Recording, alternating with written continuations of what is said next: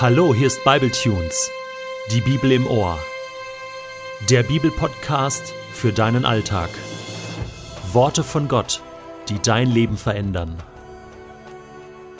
Der heutige Bibletune steht in Josua 24, die Verse 16 bis 28 und wird gelesen aus der Hoffnung für alle. Da antwortete das Volk: Niemals wollen wir den Herrn verlassen und anderen Göttern dienen. Denn der Herr, unser Gott, war es, der unsere Väter aus der Sklaverei in Ägypten befreit hat. Er hat große Wunder vor den Augen unseres Volkes vollbracht. Er hat uns auf dem ganzen Weg beschützt, als wir die Gebiete vieler Völker durchqueren mussten. Der Herr war es, der die Amoriter und alle anderen Völker vertrieben hat, die hier früher gelebt haben. Auch wir wollen ihm dienen. Der Herr ist unser Gott. Josua erwiderte, Meint ihr, es sei leicht, dem Herrn zu dienen? Täuscht euch nicht, er ist ein heiliger Gott und will, dass ihr ihm allein gehört. Er wird euch nicht vergeben, wenn ihr ihm untreu werdet und gegen ihn sündigt. Wenn ihr den Herrn verlasst und fremden Göttern dient, wird er sich gegen euch wenden. Er wird euch Böses antun und euch vernichten, obwohl er euch vorher Gutes erwiesen hat. Da sagte das Volk, wir wollen trotzdem dem Herrn dienen. Josua antwortete, Ihr selbst seid Zeugen dafür, dass ihr euch für den Herrn entschieden habt und ihm gehören wollt. Sie riefen, Ja, wir sind Zeugen. Da forderte Josua sie auf, Werft alle Götzenfiguren weg, die ihr noch besitzt. Wendet euch ganz dem Herrn, dem Gott Israels, zu. Das Volk antwortete, Wir wollen dem Herrn, unserem Gott, dienen und auf ihn hören. Da schloss Josua noch am selben Tag in Sichem einen Bund zwischen Gott und den Israeliten. Er gab ihnen Gebote und Rechtsbestimmungen und schrieb alles im Buch des Gesetzes Gottes auf.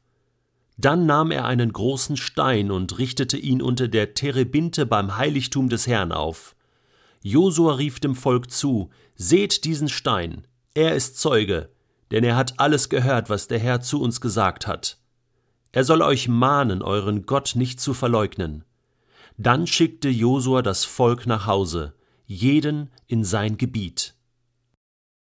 Nach dieser feurigen und euphorischen und emotionalen Predigt dieses charismatischen alten Mannes namens Josua kurz vor seinem Tod kann das Volk ja gar nicht anders als einstimmig zu rufen Niemals wollen wir Gott verlassen, wir wollen immer ihm allein dienen, mit unseren Familien und alle Generationen. Halleluja! Das ist doch gar keine Frage. Und sie fielen ein in ein Worship, der Tage, äh, Wochen lang ging und so weiter und so fort. Und wenn sie nicht gestorben sind, dann glauben sie heute auch noch äh, an Gott. Äh, aber Josua unterbricht diesen freudigen Entschluss und hinterfragt noch einmal, ich dachte erst, ich lese nicht richtig. Ich meine, der soll doch jetzt froh sein, dass die, dass sie einfach sagen, ja, ja, wir wollen und, und soll doch diesen Bund schließen, soll doch den Sack zumachen. Das ist doch, ich meine, heute ist das doch genauso. Ich meine, wie sehr freue ich mich, wenn es Menschen gibt, die nach meiner Predigt kommen und sagen, boah, ich finde das total überzeugend, was du gesagt hast. Äh, ich möchte auch Jesus nachfolgen. Ich möchte auch diesem Gott dienen. Wie geht denn das? Ja, da fackel ich doch nicht lange da. Da erkläre ich kurz, was sie machen müssen, was sie beten müssen, und dann schicke ich sie wieder nach Hause, so wie Josua die Völker dann auch nach Hause schickt in ihre Gebiete. Aber er macht das anders. So als wollte er es ihnen besonders schwer machen.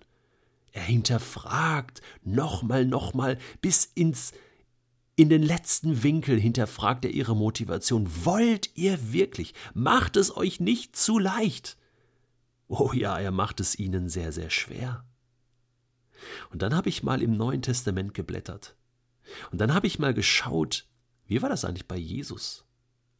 Hat es Jesus eigentlich den Menschen damals sehr leicht gemacht, ihm nachzufolgen? Und ich war erstaunt und geradezu beschämt und sehr hinterfragt zu sehen, dass Jesus es den Menschen damals sehr schwer gemacht hat, genauso wie Josua. Er hat eine schnelle Entscheidung, so einen Schnellschuss nicht akzeptiert. Hat die Leute nochmal nach Hause geschickt und gesagt, überlegt euch das gut, ob ihr wirklich mir nachfolgen wollt. Ich möchte einige Texte aus dem Lukasevangelium als Beispiel dafür lesen. Lukas 9. Da lesen wir, als sie weitergingen, wurde Jesus von einem Mann angesprochen. Ich will dir folgen, wohin du auch gehst, sagte er.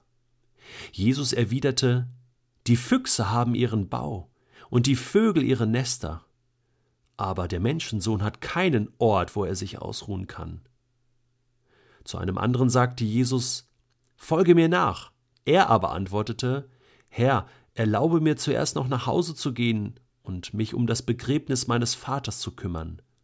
Jesus erwiderte, Lass doch die Toten ihre Toten begraben, du aber geh und verkündige die Botschaft vom Reich Gottes. Wieder ein anderer sagte, Ich will dir nachfolgen, Herr, doch erlaube mir, dass ich zuerst noch von meiner Familie Abschied nehme. Jesus erwiderte, Wer die Hand an den Pflug legt und dann zurückschaut, ist nicht brauchbar für das Reich Gottes. Lukas 14 Scharen von Menschen begleiteten Jesus, als er weiterzog. Da wandte er sich zu ihnen um und sagte, Wenn jemand zu mir kommen will, muss er alles andere zurückstellen, Vater und Mutter, Frau und Kinder, Brüder und Schwestern, ja sogar sein eigenes Leben, sonst kann er nicht mein Jünger sein.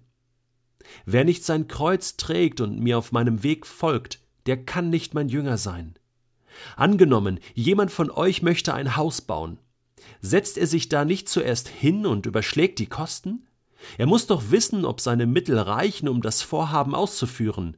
Sonst kann er, nachdem er das Fundament gelegt hat, den Bau vielleicht nicht vollenden, und alle, die das sehen, werden ihn verspotten und sagen Seht euch das an. Dieser Mensch hat angefangen zu bauen und war nicht imstande, es zu Ende zu führen. Darum kann auch keiner von euch mein Jünger sein, wenn er sich nicht von allem trennt, was er hat. Warum macht Jesus dir und mir die Entscheidung, ihm nachzufolgen, so schwer? Weißt du warum? Weil sie uns alles kostet.